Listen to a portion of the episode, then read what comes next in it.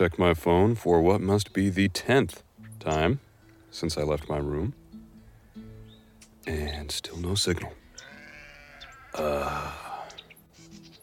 I mean, that's the whole point of going off into the wilderness, isn't it? No outside distractions. Well, if I can't check my Twitter feed, at least I can have a cigarette. Guess I'll head back up to my room and and uh, try to finish writing this last chapter. I've been so unproductive today. It's my third day at this writing retreat. I'm nowhere near as far along with my book as I want to be. Turns out it's just as hard to get work done on a farm than in the city. Oh, oh my editor is going to be so pissed when I come back after a week away with nothing but a half finished draft of my novel and a bunch of unopened emails. I guess it is kind of nice being away from my apartment. The subway, the traffic. Not to mention, this retreat is really highly regarded in the literary world. So, you know, there's a new line for my CV. This old farmhouse they got us staying in looks like a light wind might blow it over. It's big and airy, with room for three residents at a time.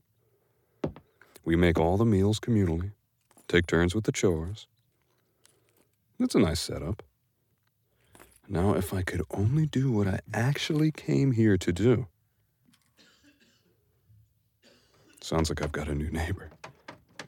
Oh, that's right. Lucy mentioned there was a, a poet arriving today. There's a lot of big time writers that come to this retreat. Maybe I'll get to share a wall with a Pulitzer Prize winner or something. Oh, back to work, I guess. I sit down at this huge antique wooden desk by the window and gaze out at the pasture below.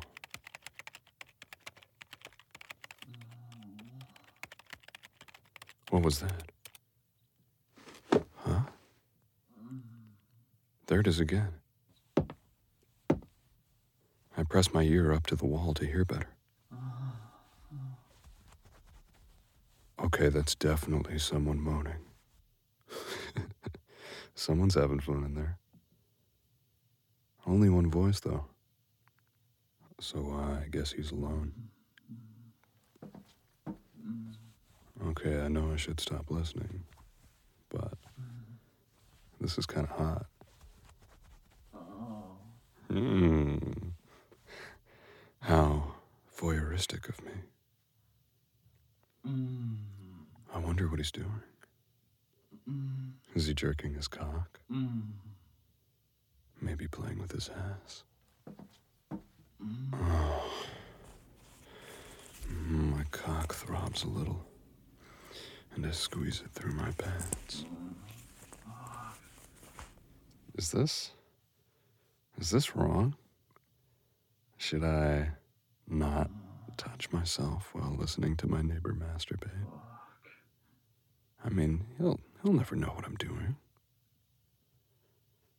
It might be a little awkward if I run into him in the hall, but uh, I massage my cock through my pants. Oh God, yeah. Uh, let me hear you keep moaning.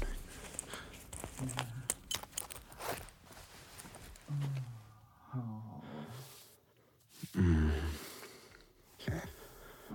Uh, mm. I wonder what you look like. How big your cock is. Why am I so horny? I guess it's been a couple weeks since I had a good orgasm. I've been so busy writing, I haven't had any time for it. I lean my forehead against the cool wall and drag my palm over the head of my cock. Oh, fuck yeah. Oh, you sound so turned on. Keep going. Squeeze the little ridge on the underside of my cock and tease the head with my thumb. Oh. Oh. Oh, fuck yeah. Hey.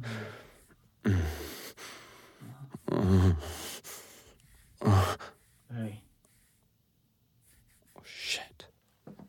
Did he just say? Did he just say something? You there? Shit. Oh, he must have heard me.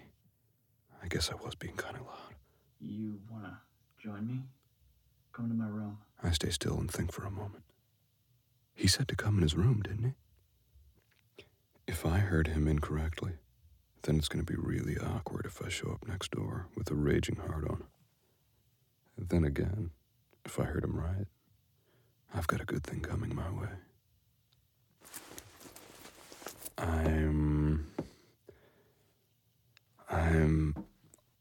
almost positive he said, You Come to my room.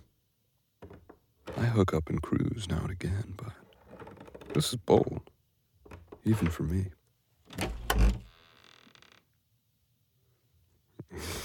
oh, this is fucking crazy. But here goes nothing. I'm in. You're reclining back on the small, full size bed. Your cock is out, and you've got one hand wrapped around the thick base. so I was right. You're just as hot as your voice makes you sound. Hey, Hi. sorry I was a bit loud. Though, it seems like you don't mind much. You bite down on your bottom lip and nod for me to join you on the bed. Maybe you could help me out? I look you up and down. Your messy hair falls into your face, and your wireframe glasses highlight your dark eyes. Mmm. I'd love nothing more than to help you out with that huge boner. I slowly lower down and situate myself between your legs. I, I can't believe I'm doing this. This feels more like some late night fantasy I'd make up while jerking off than real life. I reach for your cock and wrap my hand around your thick shaft. Thanks for listening to this Audio Desires original story. We're sorry we had to cut this short, but this story is too hot for most platforms. To listen to the full story, head on over to audiodesires.com and create your account today. As a free user, you can listen to a selection of full length free stories every month. And if you upgrade to premium, you instantly unlock hundreds of stories and guides. What are you waiting for? Go sign up now